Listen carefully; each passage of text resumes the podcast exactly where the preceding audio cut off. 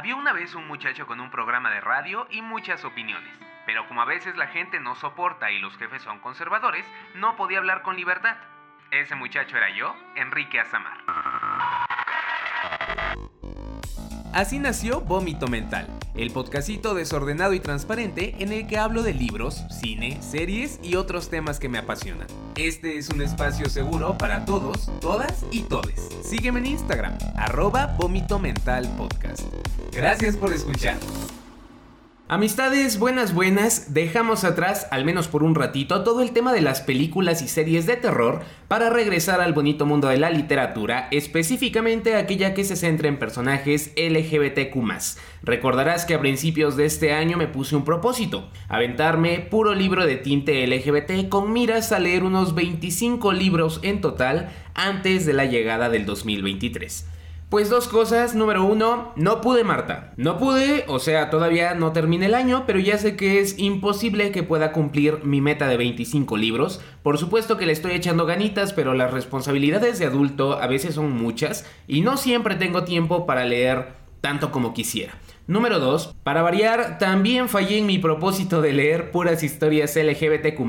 Rompí mi rachita leyendo un libro de fantasía, pero ¿sabes qué? Valió la pena, no me arrepiento de nada y muy pronto te voy a estar contando al respecto, pero no hoy. Hoy tenemos un episodio que yo creo que va a estar cortito, uno en el que te voy a hablar de una novela que me dejó con bastantes sentimientos encontrados. No porque sea mala, al contrario, es muy buena y fácil de leer, sino porque no estoy seguro de que contenga el tipo de temas que me interesan consumir, por más que sepa que debo hacerlo. Yo sé, yo sé que esto suena un poco confuso, pero no te preocupes, voy a llegar a ese tema en su debido momento. Mientras tanto, te doy la bienvenida al episodio número 26 de este bonito podcast. Yo soy Enrique Azamar y esto es Vómito Mental. La noche se me fue de las manos es una novela publicada en el 2019 y escrita por Max Ersam. Nos cuenta la historia de un hombre cuyo nombre jamás conocemos, pero al que vamos a llamar Gato ya que ese es su apodo. Gato es un mexicano que vive en Estados Unidos trabajando en un editorial. Estamos a finales de los 90. Un día anda en un Starbucks y se encuentra con Nate, un hombre guapísimo, atento, educado y que hasta cree en el destino. Pues ya, se miran, se sonríen y horas más tarde se topan en un antro gay. Por supuesto, terminan en la cama y descubren que tienen una química increíble, por lo que pasan una noche maravillosa. Pero lo que debió ser solo cosa de una noche se termina prolongando por meses y luego por años, por lo que a nosotros nos tocará verlos en los mejores momentos de su relación, pero también en los peores y más peligrosos. La noche se me fue de las manos. Vaya título. No sé por qué, pero desde que lo leí por primera vez, supe que iba a ser una historia muy triste, algo que rompe con la mayoría de los libros que he estado leyendo este año. ¿Qué te puedo decir al respecto? Antes dije que era una novela fácil de leer, ahora que lo medito más no creo que sea del todo cierto. A ver, es fácil porque el ritmo fluye de forma natural y el lenguaje es amigable. No es una de esas novelas que te exigen estar buscando significados en cada página. Pero la mayor parte de la historia es contada desde el punto de vista de Gato, que es un personaje un tanto complejo. Malo no es, pero tampoco creo que sea bueno del todo. Resulta un poco chocante estar leyendo todo el rato a una persona que es tan amargada. Digo, sentí que el hombre de verdad iba por la vida observando, criticando y pensando mal de toda la gente que le rodea. Por otro lado, eso mismo hizo que los pocos momentos cursis de la historia tuvieran más peso, por ahí hay una parte en donde Nate le explica a Gato que está convencido de que están destinados a encontrarse una y otra vez y que seguramente se habían encontrado en vidas pasadas. Gato dice que nunca antes alguien se había sentido ligado a él por la inevitabilidad del destino o algo así. Y bueno, esa parte se quedó conmigo desde entonces y eso que no creo que sea tan cursi como yo le estoy haciendo sonar. Pero caramba, qué bonito, ¿no? O sea, qué bonito que alguien te quiera lo suficiente como para estar segurísimo de que el destino los va a estar juntando una y otra vez y les seguirá juntando en sus próximas vidas. Qué bonito. Muy bonito. En fin, sigamos. Entonces, te decía yo que el hecho de estar todo el tiempo en la cabecita de gato como que termina siendo cansado. Ya poniéndonos francos, porque aquí estamos entre amigues, igual y eso me costó trabajo porque siento que hasta cierto punto yo me parezco un pelín a gato. Igual de amargado, igual de gruñón, a veces igual de pesimista. Ya ustedes, personas felices, me van a decir si también encuentran pesadita la lectura por este tema o si nada más es cosa mía. Nate, el otro protagonista de la historia, es un amor. Ya saben que yo soy el vato de los fancast imposibles. Y mientras que a Gato me costó ponerle rostro, porque sinceramente el rostro era como el mío, de que nos parecíamos.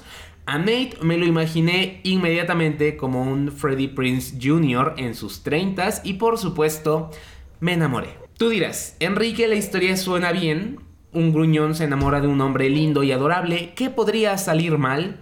Pues todo, y es que en esta historia hay más factores que solo el amor. No quiero entrar en demasiados detalles porque no soy fan de dar spoilers a lo tonto, pero sí puedo decirte que temas como la prostitución, los problemas económicos, la depresión, el abuso de sustancias y hasta la pandemia de VIH-Sida tienen cabida en esta historia y vaya combinación, con solo escucharla ya sabemos que las cosas probablemente no van a salir bien al final. Y es gracias a esto que me encontré medio conflictuado. Si ustedes se regresan al episodio 16 de este podcast, me van a escuchar decir algo así como de, wow, la realidad LGBT de décadas pasadas es bien interesante, quiero leer más libros ambientados en esa época. Lo que yo no tomé en cuenta es que por supuesto muchas historias LGBTQ de décadas pasadas van a terminar siendo trágicas por la pinche realidad tan horrible que la comunidad tenía en esos momentos. Yo que ando todo acostumbrado a leer comedias románticas y aventuras fantásticas, de pronto me encuentro sumergido en esta historia que aunque no es la más triste y dolorosa que he leído,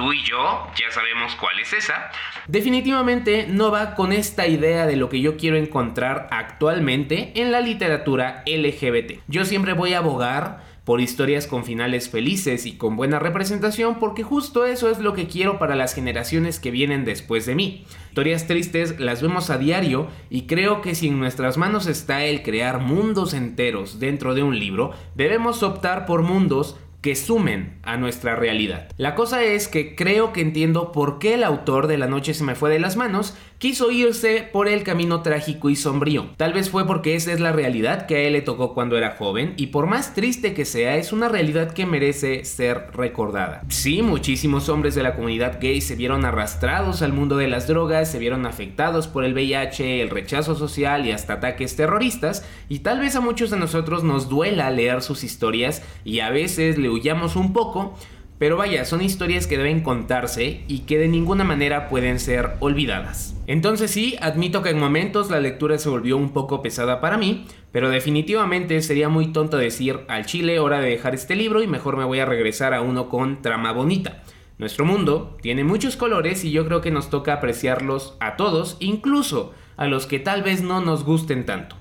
Entonces, si te animas a leer este libro, adelante, tiene cosas bien curiosas, por ejemplo, es extremadamente descriptivo.